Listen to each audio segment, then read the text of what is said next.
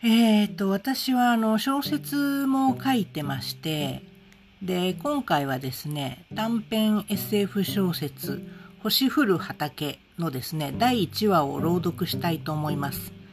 で、続きがお読みになりたい方はですね、あの、格読むというサイトでですね、夢咲香織というペンネームで、あの、上げておりますので、あの、完結してますので、あの、コメント欄にですね、リンクを貼っておきますので、そちらでお読みになってください。第1話、水汲み。今年の夏は猛暑であったが、早朝はまだ幾分か涼しかった。とはいえ、昼間に比べたら涼しいのであって、体感としてはすでに十分暑かった。ひょうたは早々と起きると、家の裏にある井戸に水を汲みに行った。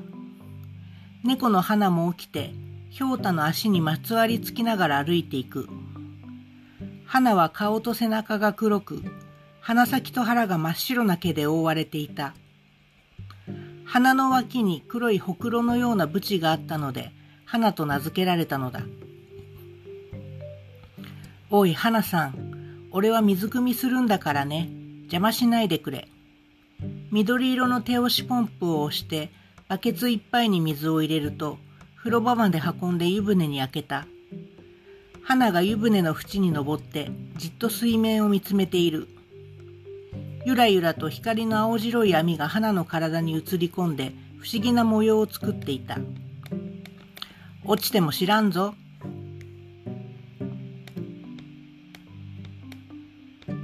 風呂がいっぱいになったら次は台所の水がめだ。ひょうたの腰まである陶器の亀が冷たい井戸水で満たされていく。ひょうたは一人暮らしのため、一日の水はこれでこと足りるのだった。水汲みが終わると弁当をこしらえて、ひょうたは畑へと向かった。山間を開墾した畑には、トマトやナスなどが植えられている。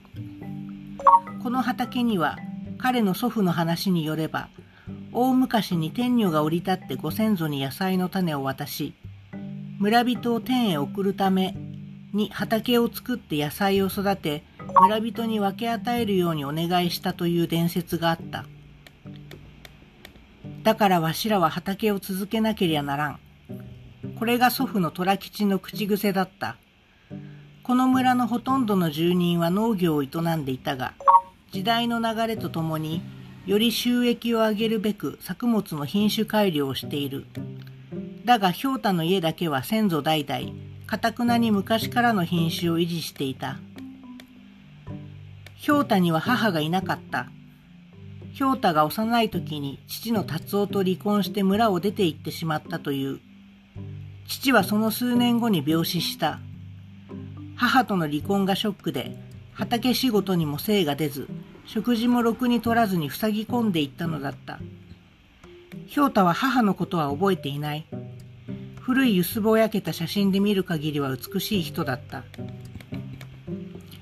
父と母がいなくなってから、ひょうたは祖父母と畑仕事をして暮らしていた。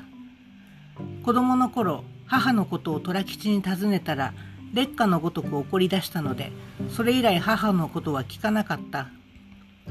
ひょうたが中学生の時に祖母の先が亡くなり、それから数年経って虎吉が亡くなった。以来ひょうたは一人だった。いや、花がいた。数年前にどこからともなく現れて、ひょうたの家に住み着いたのだった。花は時々ひょうたの畑へ様子を見にぶらりとやってくる。今日も花は畑へやってきた。おお、花さん、また見に来たのかね？ひょうたが声をかけると、花はごろりと地べたへ仰向けになった。まるでオセロのように黒い背中が白い腹に入れ替わる。よしよし、なんだかお前さん犬みたいだぞ。ひょうたは花の腹を撫でながら笑った。花も来たことだし、ここらで休憩するか。巨大なクスノキの木陰へ腰を下ろし、ひょうたは黄色い包みをほどいて弁当を広げた。木の方向に握り飯のほのかな香りが混ざって、ひょうたの家を刺激する。握り飯の米は近くの米農家がくれたものだ。ひょうたが野菜を村人へ届けると、そのお返しに米やら古着やら野菜に見合った金などをくれるのだ飲み水は井戸があるし薪なら山で手に入るし氷太はほとんど自給自足の暮らしをしていたのだった